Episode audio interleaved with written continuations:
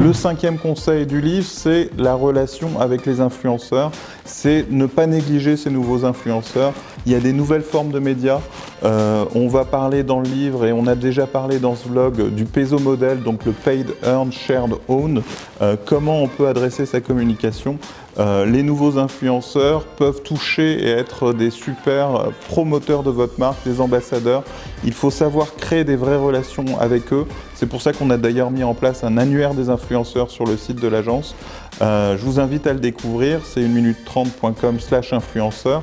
Euh, je vous invite aussi à continuer à suivre euh, les différents épisodes de ce vlog spécial hypercroissance, à vous inscrire à notre lancement, à précommander mon livre si le sujet vous intéresse. Et on se retrouve demain sur le sixième conseil, faire de l'outbound malgré tout. Merci à tous, enjoy the day.